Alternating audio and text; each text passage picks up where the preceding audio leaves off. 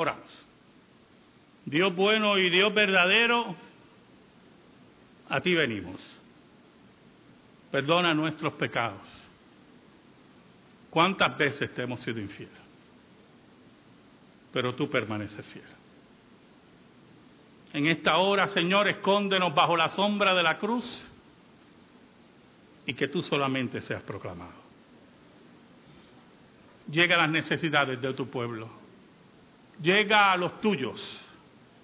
Llega a aquellos que no te conocen y por el poder del Espíritu Santo sean transformados.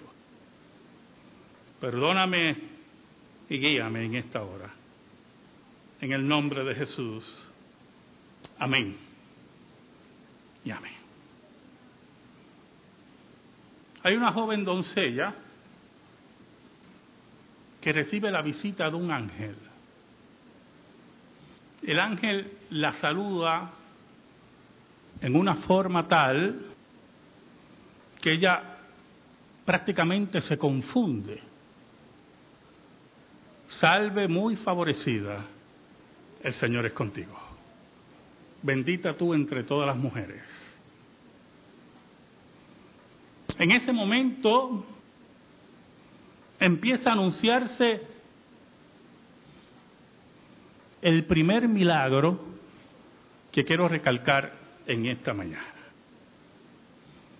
El ángel le dice que va a concebir, que desde su útero,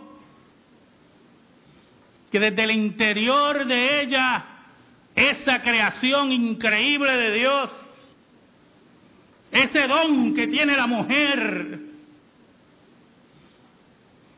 de impartir vida, y sostener la vida, iba a estar embarazada. Si lo primero la confundió, lo segundo más la confundió. Y como mujer y como doncella recta, le dice al ángel, ¿cómo será esto si no conozco varón? ¿Cómo es posible que una doncella virgen, cómo es posible que una mujer que no ha experimentado los grandes misterios y las grandes satisfacciones de la sexualidad conciba? el ángel le hace una descripción de lo que va a ocurrir. Una descripción que en Cristología es muy importante. Porque el milagro está acompañado de la presencia única del Espíritu de Dios para un acto que nunca ha ocurrido en la historia de la humanidad. Ese acto significa que Dios tomará cuerpo en María y estará exento del pecado, libre de pecado. No solamente del pecado de María, porque el cuento de la impecabilidad de María se lo traga otro, sino también que estamos frente al evento más grande. Cristo viene a ser el segundo Adán. Y repite y se repite el axioma, se repite el axioma característico del Dios de Israel, ese axioma que tiene que estar presente en nuestras vidas, que no se comparte con ninguno de los dioses que rodeaban a Israel, ese axioma que dice, hay algo imposible para Dios. Allí frente al ángel, con toda la gloria de Dios presente, y Dios tomando control del cuerpo y las emociones de María, María se humilla y dice, hágase la voluntad de Dios en mi vida. Eso es muy importante. Usted no controla los milagros. Dios es el soberano de los milagros. Cuando nosotros oímos la payasería de Milagros FED, Festival de Milagros, ¿quién es usted para hacer milagros? ¿Quién es usted para controlar la voluntad de Dios? Hay algo que un ser humano puede imposibilitar a Dios. Ahora, regularmente los milagros traen repercusiones, preguntas, dudas, interrogantes. Y un chisme le llegó a José. Tu prometida está embarazada. Y es importante que usted entienda el relato. José no sabía nada del milagro y comenzó a cavilar cómo salir del problema sin injuriar a María. ¿Y por qué? Porque las vírgenes embarazadas no existen. Y él estaba muy convencido de eso, hermano. Por eso es importante que entendamos que hay milagros en la escritura que no tienen repetición, hermano. No tienen repetición, tienen un propósito específico. Moisés, Dios lo llama al ministerio a los 80 años. Yo a mis 54 ya me estoy quejando. Y Dios lo llama a los 80 años.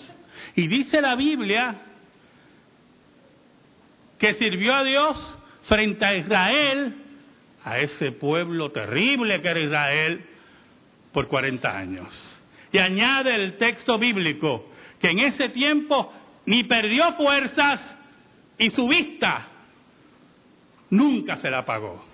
En pocas palabras, si podemos hablar desde el punto de vista de un optómetra, era 2020. Algunas veces ya yo comienzo a leer un libro y voy con la página 40 y ya se me nubla la vista.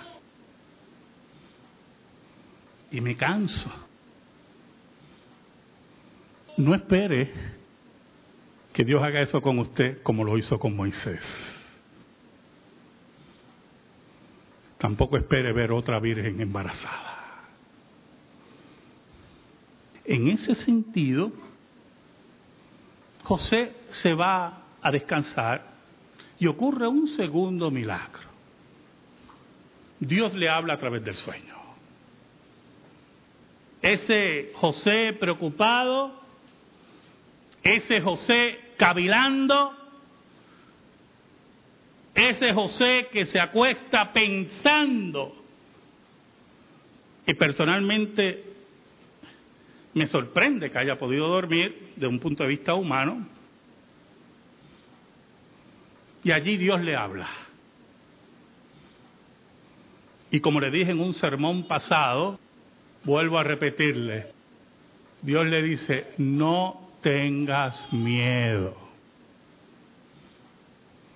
No tengas miedo. Porque lo que concibe María es del Espíritu de Dios. Y José es convencido con un segundo milagro del acto milagroso en María. Por lo tanto, no solamente están ocurriendo eventos increíbles, sino que Dios va transformando la vida de María, de José, para irlos preparando a criar al Hijo de Dios. Un día, José y María se mueven hacia Belén para cumplir el mandato del imperio romano. Oiga, qué cosa tremenda, ¿verdad? El imperio romano creía que tenía control de los seres humanos. El que tenía el control era Dios. Y se había profetizado que el Mesías naciera en Belén. Una población pequeña, insignificante, pero ellos se movían obedeciendo el edicto del emperador y posiblemente en Roma llevaban los números, llevaban la población, buscaban la forma que la gente pagara sus impuestos en forma correcta. En sus mentes no pasaba que todo ese proceso Dios lo tenía controlado para que se cumpliera la profecía. En Belén empiezan los dolores de parto. Y ocurre el tercer milagro. Allí en un pesebre, porque no hubo lugar para el creador de todo lo que existe. María comenzó labores de parto. Y mientras eso ocurría, los cielos estaban retumbando. El universo se estaba retumbando. A tal nivel que ángeles empezaron a aparecer y a revelarse a los pastores. Hoy, hoy os ha nacido en la ciudad de Belén un Salvador. Los cielos estaban conmovidos y allí en medio de todo ese evento milagroso ocurre el tercer milagro, un nacimiento virginal. Porque así como las vírgenes no se embarazan, tampoco paren. Allí, en ese momento, donde los cielos se estaban conmoviendo, los pastores se movieron corriendo al anuncio de los ángeles para ver con sus ojos a Dios hecho hombre. No se movió el fariseísmo apóstata, no se movió la religiosidad decadente de Israel que conocía la profecía, pero no la creían. Se movieron los sencillos, los niños de corazón, porque si no eres como un niño, no podrás entrar en el reino de Dios. El tiempo pasó y ocurre un fenómeno astronómico. El cuarto milagro. Una estrella que se mueve como un helicóptero. ¿Usted ha visto estrellas fugaces, hermano? Yo he visto estrellas fugaces. Tardan eso, fugaz, dos segundos. Por eso se llama estrellas fugaces, ¿verdad? Si tuvieran mucho movimiento serían cometas. Y hay unos hombres, posiblemente en Persia, estudiando los cielos. Habían sido influenciados por la religión judía que estuvo presente en Persia por medio del profeta Daniel. Y vieron esa señal y conocían las escrituras. Y no dudamos que por revelación te señalan que la estrella es un cuerpo atípico y deciden seguirla. Y usted dirá, pero pastor, los navegantes en el pasado seguían la estrella del norte para guiarse. Es que aquí no estamos hablando de la estrella del norte, hermano. Esto es lo que nosotros tenemos que entender. La estrella parecía que tenía movimiento independiente. Y los magos deciden seguirla. Y llegan a Jerusalén. Y con una naturalidad única, esperando que todo el mundo creyera como ellos, pregunta, ¿dónde está el rey de los judíos? Y dice la Biblia que toda Jerusalén se confundió, incluyendo al rey Herodes. Porque su estrella hemos visto. Por eso la Biblia los llama magos. Eran astrólogos, término astrólogo, no como la charlatanería de ahora, ¿verdad?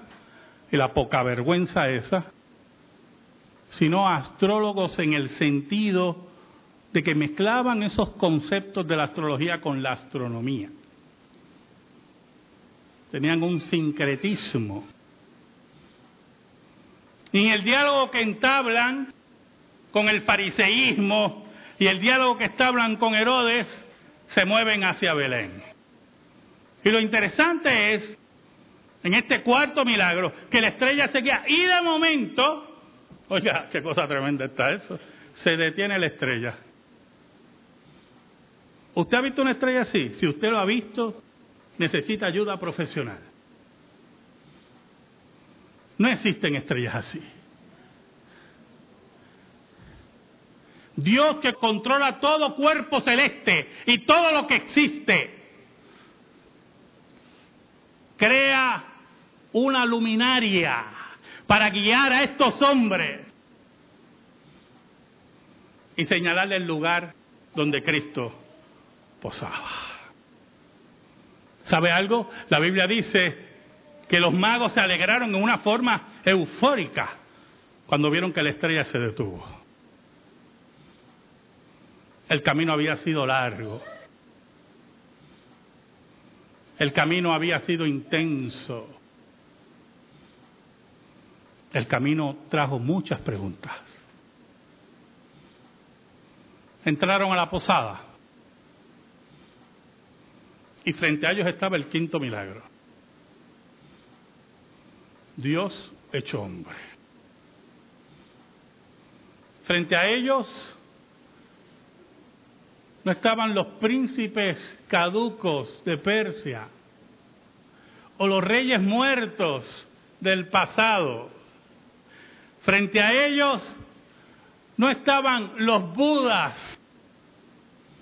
que ya no existen ni existirán. Frente a ellos estaba la encarnación de Dios, el misterio hecho hombre.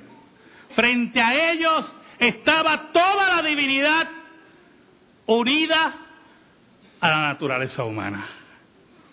Uh, hermanos. Si a usted no se le paran los pelos, a mí se le paran los pelos.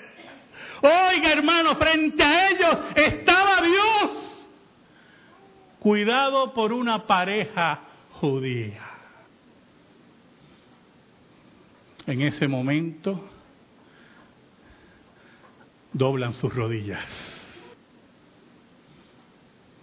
entregan sus regalos, pero dice la Biblia que lo adoran le rinden pleitesía, le rinden honor, lo alaban, entregan sus corazones al Dios hecho hombre, al gran misterio de la encarnación. Allí, frente a estos gentiles, Dios le dice que ha venido a buscar a los suyos de todo pueblo y de toda lengua. Allí el quinto milagro afirma el control y la soberanía de Dios en todo detalle de la existencia humana.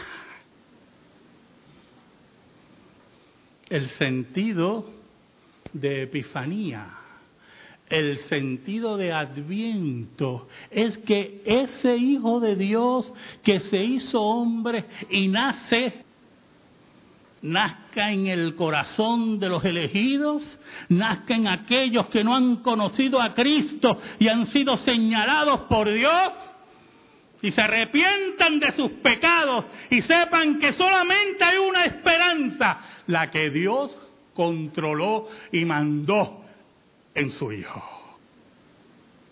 Cuando pensaba en este sermón, pensaba en algunos de ustedes prácticamente todos ustedes. Pensaba en que ustedes pensarían, pastor, habían otros milagros, no eran cinco milagros. Yo puedo hacer una lista de diez milagros navideños, ¿o yo? Empezando por el nacimiento de Juan el Bautista de una mujer anciana y estéril.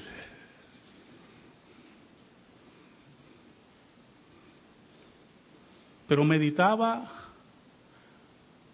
profundamente en que la encarnación marca el hito del cristianismo porque estamos frente a un hombre que fundó una religión y que no está muerto.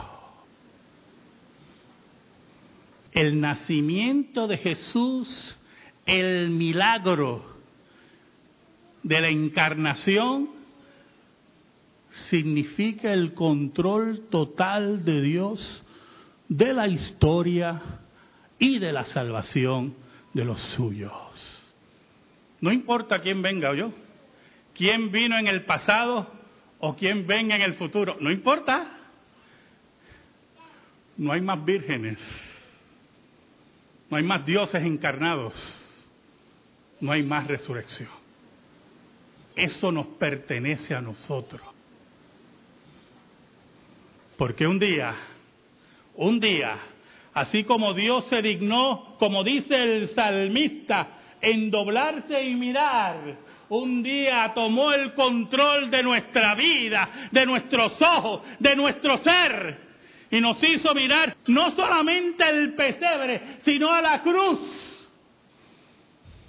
Y cuando nos hizo mirar a la cruz, comprendimos el misterio del pesebre. Y cuando la cruz se hizo real en nuestras vidas, comprendimos la tumba vacía. Amén. Gracias te damos, Señor, por tu palabra eterna. Y te pedimos, Señor, que esa palabra siempre esté en nuestra vida y en nuestro corazón. Por Cristo Jesús. Amén y amén. Estamos en silencio, hermanos.